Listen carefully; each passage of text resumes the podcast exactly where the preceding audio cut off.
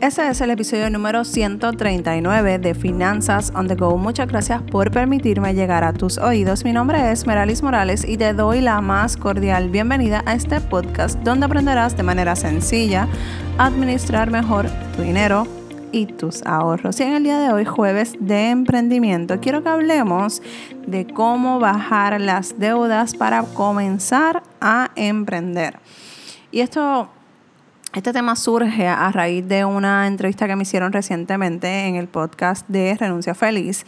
Eh, y me encantó la, dinámica de la entrevista, aparte de que yo admiro mucho a Maritza y, la aprecio mucho porque es una persona que, es súper desprendida, es súper con sus consejos, eh, no se guarda nada, ella siempre te va a dar lo mejor para poder, eh, para que tú puedas salir adelante. Así que si quieres escuchar calidad de contenido eh, de un podcast bien hecho, con información que te va a ayudar, ya seas empleada, ya seas dueña de negocio. Renuncia feliz, de verdad. Te lo recomiendo al 101%. Y luego de esa entrevista que tuve con Marisa en Renuncia Feliz, eh, tuve varias, varias personas que me contactaron y me eh, empezaron a seguir preguntándome o comentándome sobre el tema de que le encantaría emprender, le encantaría ser eh, dueña de su propio negocio, pero por la parte financiera o por la parte de las deudas o la falta de ahorro, pues no se han podido, eh, no han podido lograr eso. Y la realidad es que esto, mira, mucha gente lo ha podido lograr gracias a disciplina, gracias a, estrategias, aprendizajes. Y en el episodio anterior hablamos de eh, esto, del compromiso de la importancia del compromiso que, que, tú tienes que tener contigo mismo para saldar una deuda, ya sea una tarjeta de crédito, un préstamo estudiantil, un préstamo personal, necesitas tener consistencia, necesitas tener disciplina y de igual forma necesitas tener esas dos cosas para poder lograr tu, lograr sacar tu emprendimiento.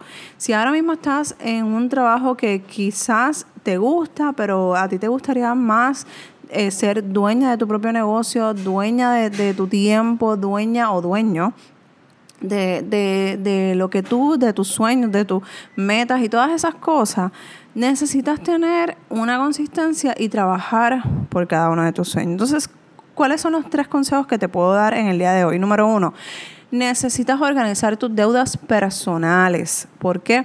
Porque no es bueno tener deudas personales cuando tú vas o tú quieres emprender. A medida que tú vayas saldando y saliendo de tus deudas y a la misma vez vayas emprendiendo, tú te vas a dar cuenta que todas esas cosas que tú estás trabajando para tu emprendimiento va a motivarte de tal forma de querer salir de tus deudas para que cuando tú te dediques al 101% con tu negocio, pues tengas la oportunidad de que esa preocupación de cómo voy a pagar mis deudas o mis compromisos no la tengas. Tener un emprendimiento es cuesta arriba, tener un emprendimiento o mantener tu emprendimiento no es nada fácil.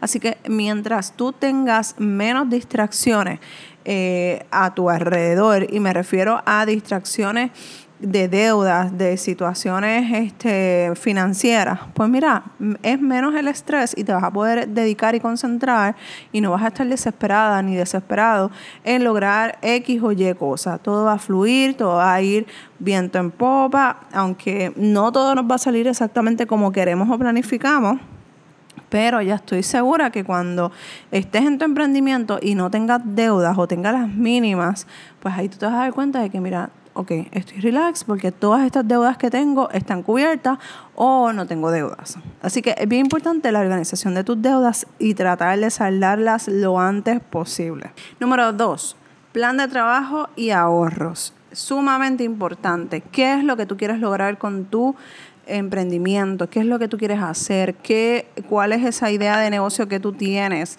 cuál es ese, eh, qué, hacia dónde tú te ves dirigida o dirigido hacia tu negocio. Todas esas cosas, la visión, la misión de tu negocio, son importantes que las tengas súper claras desde el principio. A medida que tú eh, vayas eh, trabajando tu emprendimiento, esas cosas pueden cambiar porque a lo mejor te gustan otras cosas o descubriste en el camino otro tema que te gustó más de lo que o que te apasionó más de lo que ya habías determinado, no hay problema, es parte de tu proceso, va a ser parte de tu eh, momento de movimiento, porque es lo bueno de ser emprendedor es que todo es, todo el tiempo estamos en continuo movimiento y en continuos cambios. Y si tú eres una persona que no está dispuesta a hacer cambios en tu vida, pues ten cuidado porque dentro del emprendimiento hay muchos cambios. Uno cambia, o sea, a ti te va a gustar una cosa hoy y probablemente tú encuentres otro tema por algún taller, por alguna clase que tomaste y te voló la cabeza y tú dijiste, no, no, espérate que yo voy a tener que cambiar todo esto. Son cosas que pasan. No es lo mismo que cuando estás ya un empleo, eh, ya tú sabes, el jefe o, el o tu jefe o jefa va, va, a determinar cuáles son las cosas que tú tienes que hacer. Dentro de lo que te gusta o no te gusta, lo tienes que hacer.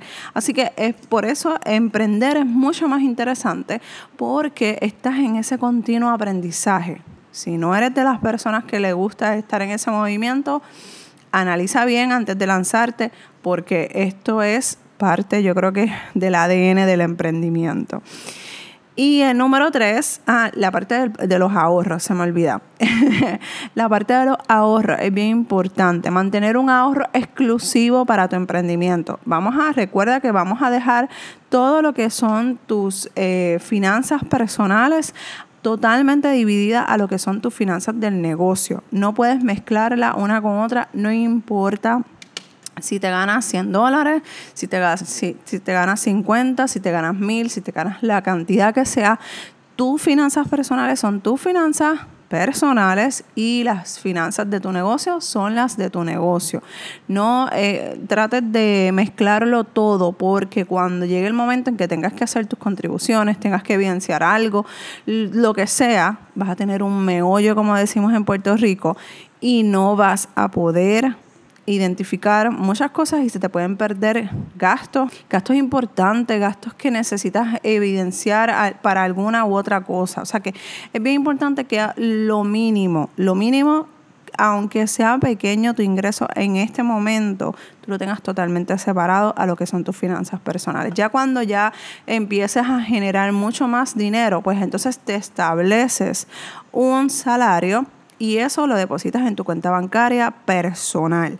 Pero mientras estás trabajando, mientras estás eh, con tu 8 a 5, déjalo todo para tu negocio, déjalo para que puedas reinvertir ese dinero y sacarlo, déjalo en ahorro y cuando necesites comprar alguna algo, una cámara, un micrófono, eh, alguna computadora o algo, ya tú vas a tener parte del dinero mucho o poco, va a ser dinero de tu negocio. Así que es bien importante que tengas eso en cuenta. Número tres, aprende de los expertos. Busca a alguien que esté haciendo lo mismo que tú quieres hacer o que esté en el lugar donde tú quieres llegar. Y no es que lo vamos a imitar, no es que vamos a hacer las cosas exactamente igual a como lo está haciendo, no, porque tú te llamas de X manera. Yo me llamo Meralis Morales, yo admiro a muchas personas, yo sigo a muchas personas, pero al final del día mi esencia es la más importante. Mi esencia es lo que me va a hacer brillar dentro de todos los temas de finanzas personales que hay o todas las personas que hay enseñando actualmente dentro y fuera de Puerto Rico. Así que no importa si, por ejemplo, como una vez escuché a una persona que decía que como había muchas mujeres hablando de maquillaje o de belleza, pues ella no quería hacer un, un canal de YouTube porque a eso estaba saturado. La realidad es que no importa, no importa cuánto, cuán saturado puedas sentir que está un tema, la realidad es que nadie va a hablar como tú, nadie va a enviar el mensaje como tú lo estás enviando, nadie va a explicar como tú lo explicas. Hay gente que me ha dicho, mira, a mí no me gusta cómo tú explicas porque no te entiendo, pero hay otras personas que me dicen, mira, Merali, me encanta porque tú me hablas a calzón quita, en arroz y habichuela, en blanco y negro, o sea, les gusta porque a mí me gusta, a mí me gusta o, yo pretendo llevar un mensaje que yo sé que es antipático, que es árido, que es difícil de poder entenderlo muchas veces y más cuando no estamos acostumbrados a hablar de dinero. A mí me gusta hablarlo de manera simple, sencilla. Hay otras personas que no les gusta eso, pues que le gusta que le hablen un poquito más profesional, más serio. Pues esas personas van a buscar a las personas que le enseñan de esa forma. Y no por eso me voy a ofender, al contrario, entre más personas lleven este mensaje que es tan y tan importante, va a ser mejor al final del día, porque lo que al fin del día lo que queremos es que ustedes tengan unas finanzas saludables. Así que por eso es bien importante encontrar un mentor. ¿Quién es esa persona a la que tú puedes decir, ok, esta persona está donde yo quiero estar en dos, tres años? ¿Qué yo tengo que hacer? Pregunta por eh, mentorías, pregúntale por uno a uno, porque, porque mira, recientemente, eh, ah, bueno, recientemente no, hace unos meses, eh, una muchacha de Colombia se acercó a mí porque ella quería hacer exactamente lo que yo hago del tema de, de finanzas. Yo pude haber dicho, no, yo no te voy a enseñar lo que yo estoy enseñando porque me vas a robar mis ideas o me vas a... Mira, no, no hay competencia, ella está en Colombia, ella no va, ella no va a ser mi competencia, al contrario ella es mi colega y podemos trabajar muchas cosas juntas eh, de ahora en adelante. Una vez termine con su proceso de aprendizaje, podemos hacer otras cosas. Así que identifica a esa persona, toca la puerta. Si la persona te dice, no, yo no, yo no ofrezco este servicio, busca, sigue buscando.